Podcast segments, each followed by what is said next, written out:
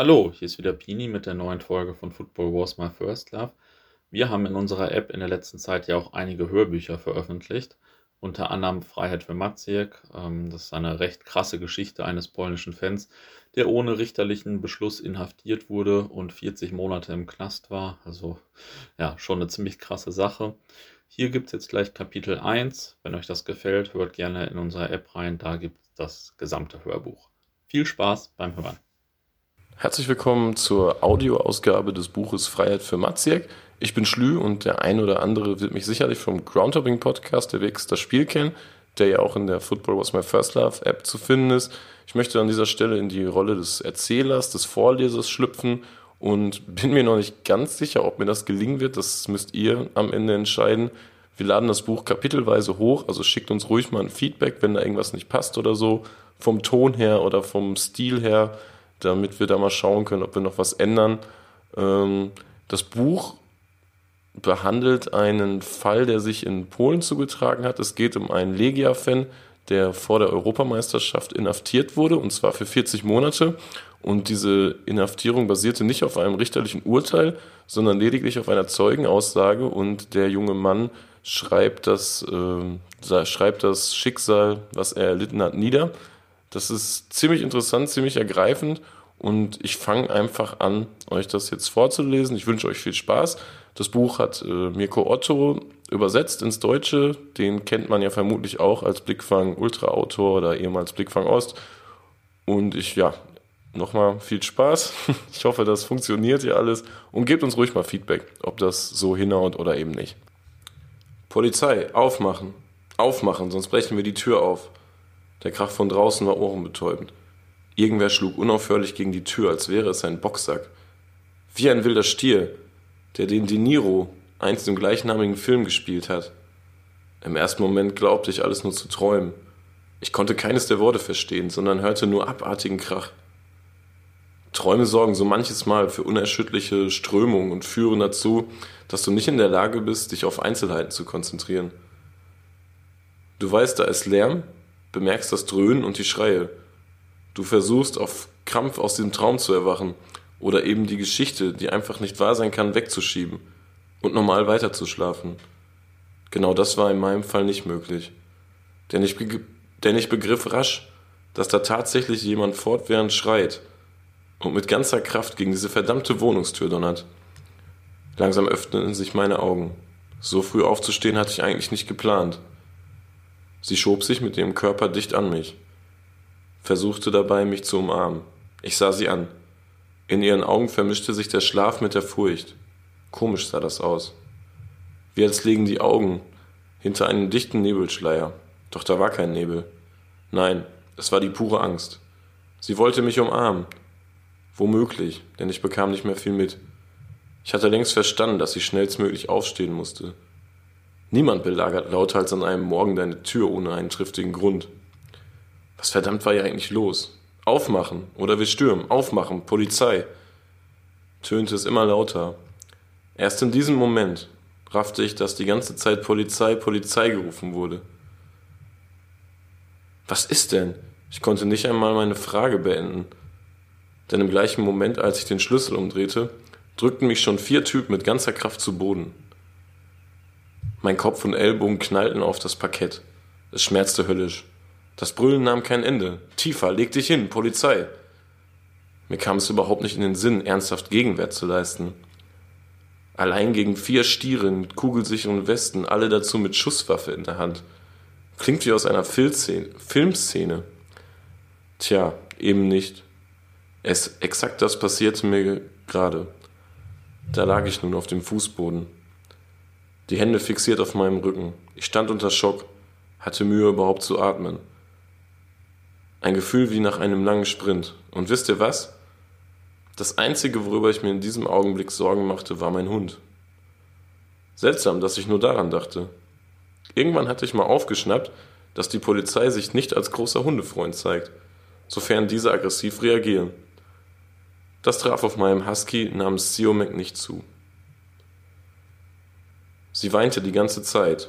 Sie war aufgestanden, hatte sich schnell was übergeworfen und nahm den Hund beiseite.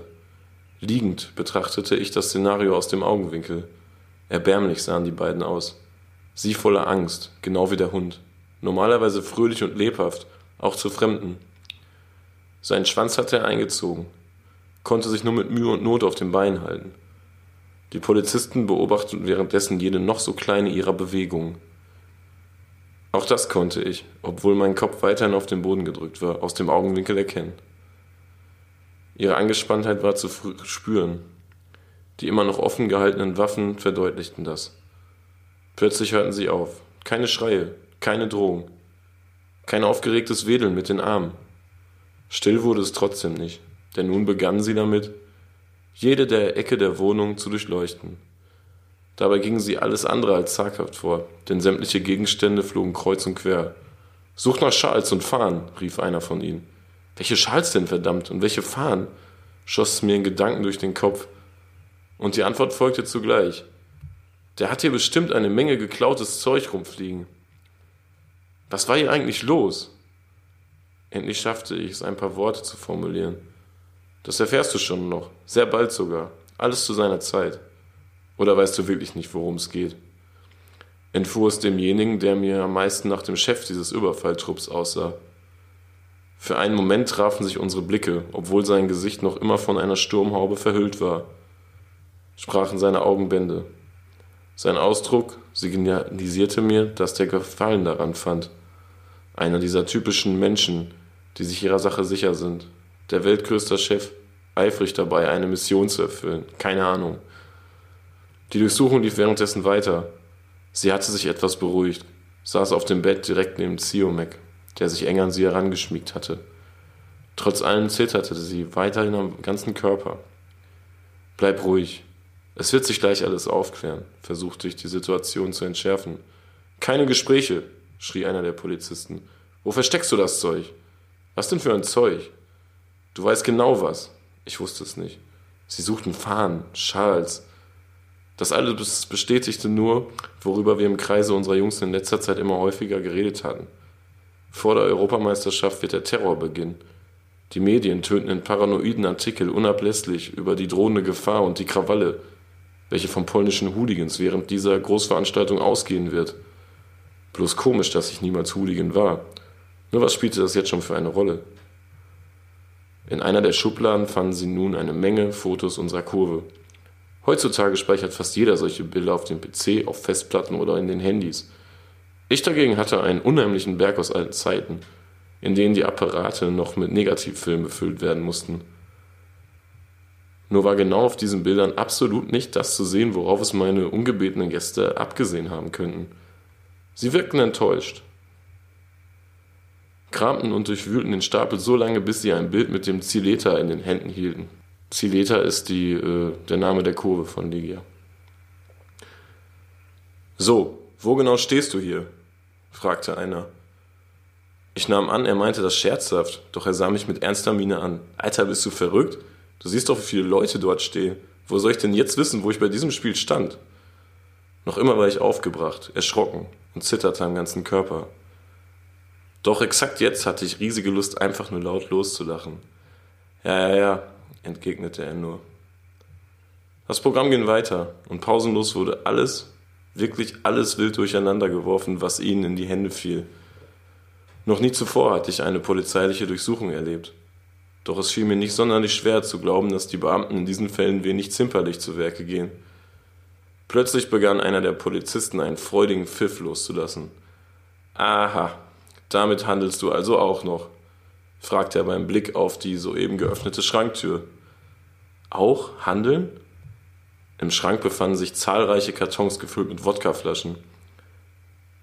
Die sind für meine Hochzeit, in drei Monaten heiraten wir, und schaute dabei in ihre Richtung. Ziomek lag nun neben dem Bett und schien eingeschlafen zu sein. Sie dagegen gab die gesamte Zeit keinen Ton von sich. Sie sah zu mir. Der Anblick ihres tränenüberströmten Gesichts tat weh. Kennt ihr aus eurem eigenen Leben diese Momente, in denen ihr jemandem gegenüber etwas klarstellen wollt, sich aber einfach nicht die Möglichkeit ergibt? Ich besaß nicht den Hauch einer Ahnung, was ich ihr jetzt hätte sagen können. Sie blieb einfach still, auch weil der Rest der Belegschaft mich sowieso zum Schweigen gebracht hätte. Eine Umarmung war nicht drin, denn noch immer klebte ich am Boden fest.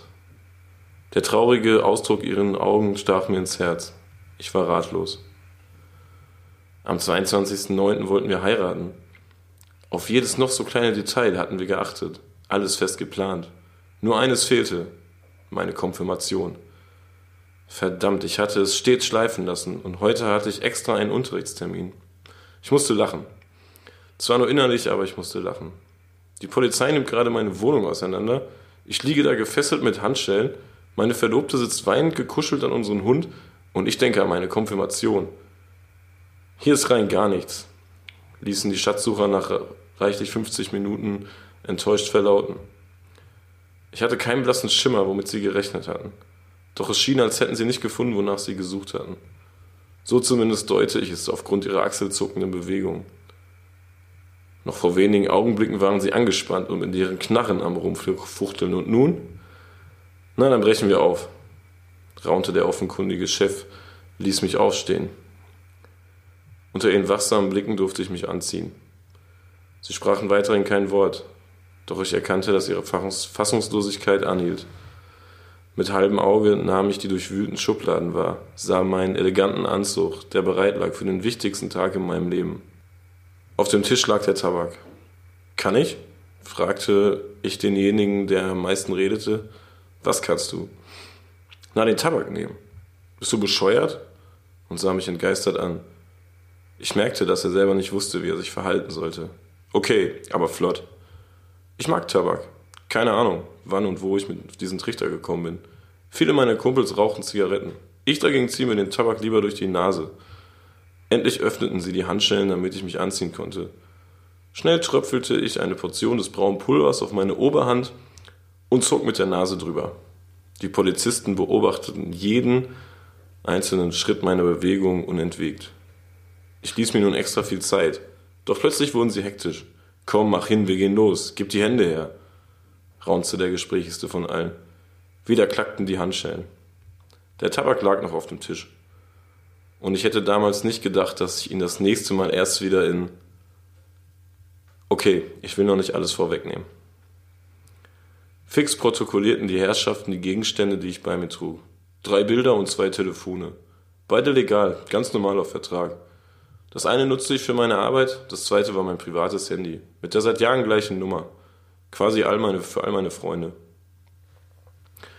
Mittlerweile wurde deutlich, dass sie über die gesamte Zeit der Durchsuchung von Minute zu Minute lockerer wurden. Waren sie zu Beginn noch extrem angespannt und aggressiv, vielleicht aufgrund der Tatsache, dass sie nicht im geringsten wussten, auf wen sie da in der Wohnung treffen könnten, ließen sie sich jetzt sogar manchmal zum Lachen hinreißen. In dem Moment, als ich sie bat, doch bitte meine Familie anzurufen sowie die Fanvereinigung zu informieren und vielleicht noch den einen oder anderen mir nahestehenden, scherzte einer mit breitem Lächeln. Wozu alle in Aufregung versetzen? Wenn du unschuldig bist, kehrst du noch heute Abend zu deiner Frau zurück. Beim Verlassen der Wohnung stand auf den Treppen schon eine Art Begrüßungskomitee. Kurz zuvor war es mir gelungen, meinen Pullover so über die Handschellen zu ziehen, dass sie komplett verdeckt waren.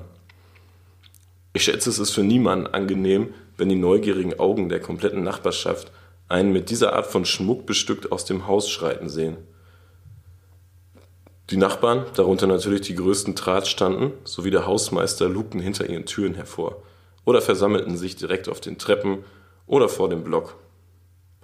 Niemand sagte auch nur ein Wort. Stillschweigend beobachteten sie das Schauspiel. Nein, ich konnte in ihren Augen keine Verurteilung ablesen. Vielmehr schienen sie verwundert und überrascht. Trotzdem spürte ich, dass ich nicht nur heute, sondern auch die nächsten Tage Gesprächsthema überhaupt sein würde. Das Auto, zu welchem ich begleitet wurde, war ein ganz kleines, fiel rein gar nicht ins Auge und war somit nicht als Einsatzfahrzeug zu erkennen. Erst später erfuhr ich, dass seit drei Uhr morgens vor meiner Tür stand und ich quasi seitdem bewacht wurde. Es war ein Montag und einen dementsprechend guten Start in die Woche hatte die Polizei. Ich natürlich auch.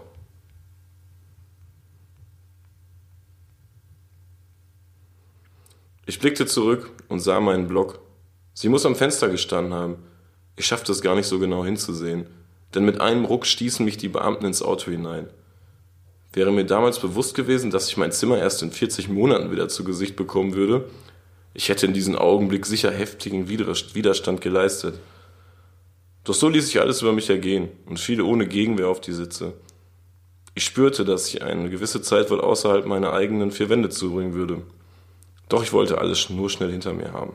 Die Strecke führte uns einmal durch die halbe Stadt. Noch waren die Straßen leer.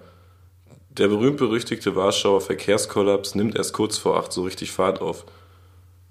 Die Polizisten übten sich in eisigem Schweigen und auch ich hatte keinerlei Ambition, diesen Zustand mit irgendwelchen Fragen zu ändern.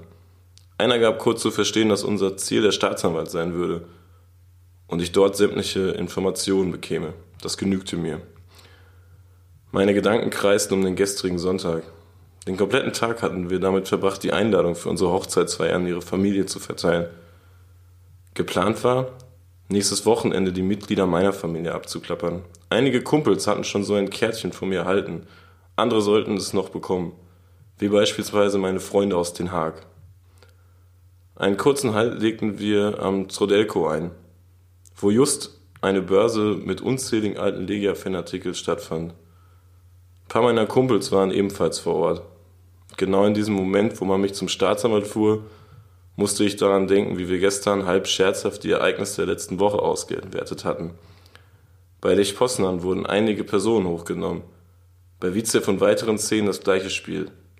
Lachend merkte einer an, dass heute Sonntag sei und morgen bestimmt wir dran sind. Nun, zum Lachen war mir jetzt nicht mehr zumute. Das war Kapitel 1 von Freiheit für Maziek. Also fängt ja schon nicht ganz ohne an und geht auch nicht ganz ohne weiter, sage ich mal. Das Buch hat insgesamt 19 Kapitel. Könnt ihr bei uns in der Football Was My First Love App hören. Einfach nach Freiheit für Matzek suchen oder bei den Hörbüchern gucken. Viel Spaß dabei.